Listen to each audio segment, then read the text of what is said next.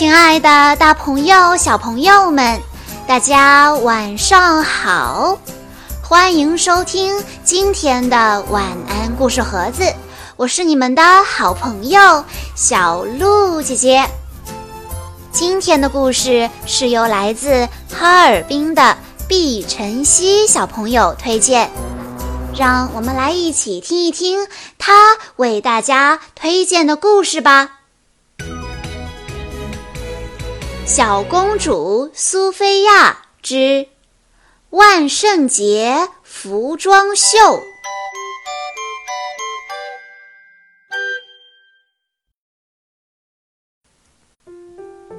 苏菲亚太激动了，她的爸爸妈妈罗伦国王和美兰达王后正在准备万圣节化妆舞会。每个人都得准备一套有创意的衣服，更棒的是，还有大奖等着他们。苏菲亚都等不及要马上开始准备了。安博真的非常想赢得最佳装扮奖，他告诉苏菲亚：“我要扮成孔雀。”苏菲亚说：“我敢肯定，你会是最漂亮的孔雀。”安博非常努力地想做好自己的礼服，但羽毛掉的哪儿都是，就是不好好的待在裙子上。再戴上帽子，安博看起来简直像一只公鸡。而不是孔雀。安博跑去找苏菲亚帮忙。他说：“你能把我的衣服做成照片上这样吗？”安博拿出草图给苏菲亚看。苏菲亚笑着说：“我一定会尽力帮你做好的。”苏菲亚先是小心地把美丽的羽毛缝在安博的裙子和粉色的斗篷上，接下来她还用羽毛做了个配套的帽子。苏菲亚把安博带到镜子面前，安博看到自己的时候忍不住尖叫起来，他紧紧地抱住苏菲亚。谢谢你，苏菲亚，我一定能赢得大奖的。现在，苏菲亚该做自己的小精灵服了。她先是缝了一件美丽的裙子，然后粘上亮晶晶的翅膀，最后，苏菲亚还用鲜花做了一顶小皇冠，太完美了。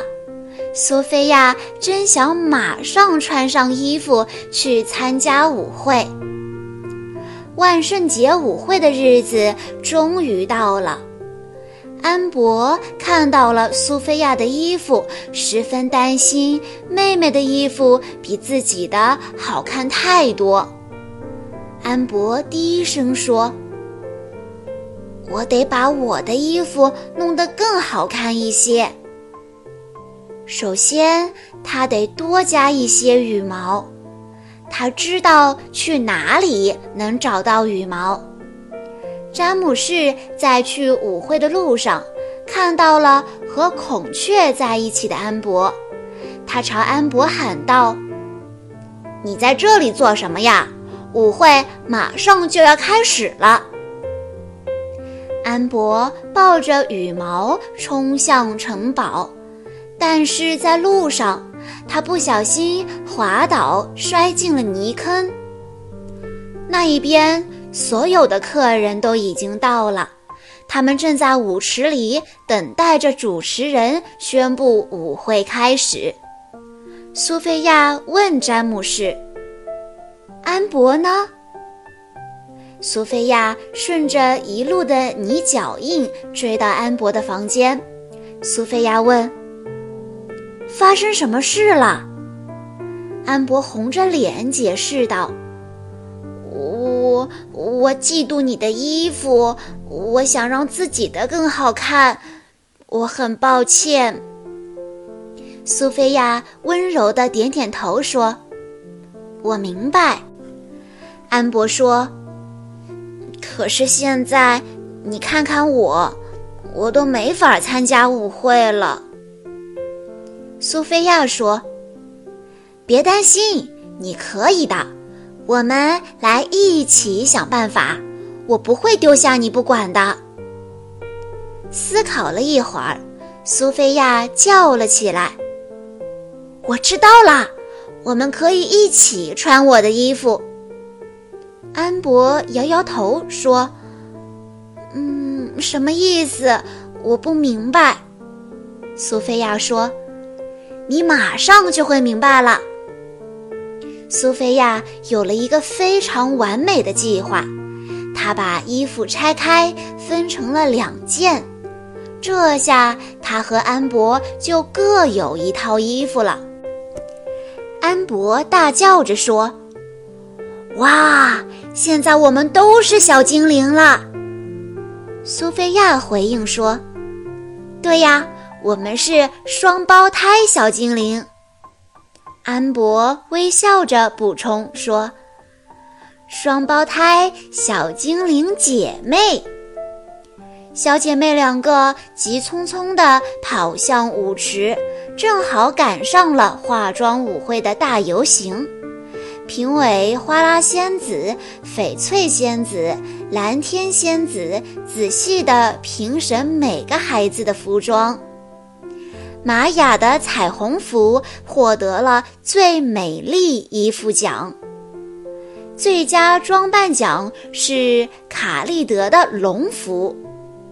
金的小丑服获得了最滑稽衣服奖。花拉仙子说：“还有最后一个奖项，是最有创意奖。”蓝天仙子笑着把奖杯颁发给了苏菲亚和安博。这对小姐妹分享了同一件衣服，而且还获得了大奖。但安博说。我获得的是真正的大奖，那就是这个可以信任的姐妹苏菲亚。小朋友们，在今天的故事中，我们看到了苏菲亚和安博之间真正的情谊。小朋友们，你有这样的兄弟姐妹吗？你们之间发生过什么让你非常感动的事情吗？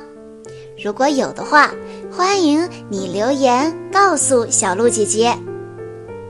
好啦，今天的故事到这里就结束了。在故事的最后，毕晨曦小朋友的爸爸妈妈想对他说：“祝愿我们的宝贝生日快乐，爸爸妈妈都很爱你，陪你一起成长。祝愿我家的小姑娘。”越来越聪明健康。好啦，今天的故事到这里就结束了，感谢大家的收听。更多好听的故事，欢迎大家关注微信公众账号“晚安故事盒子”。我们下一期再见喽！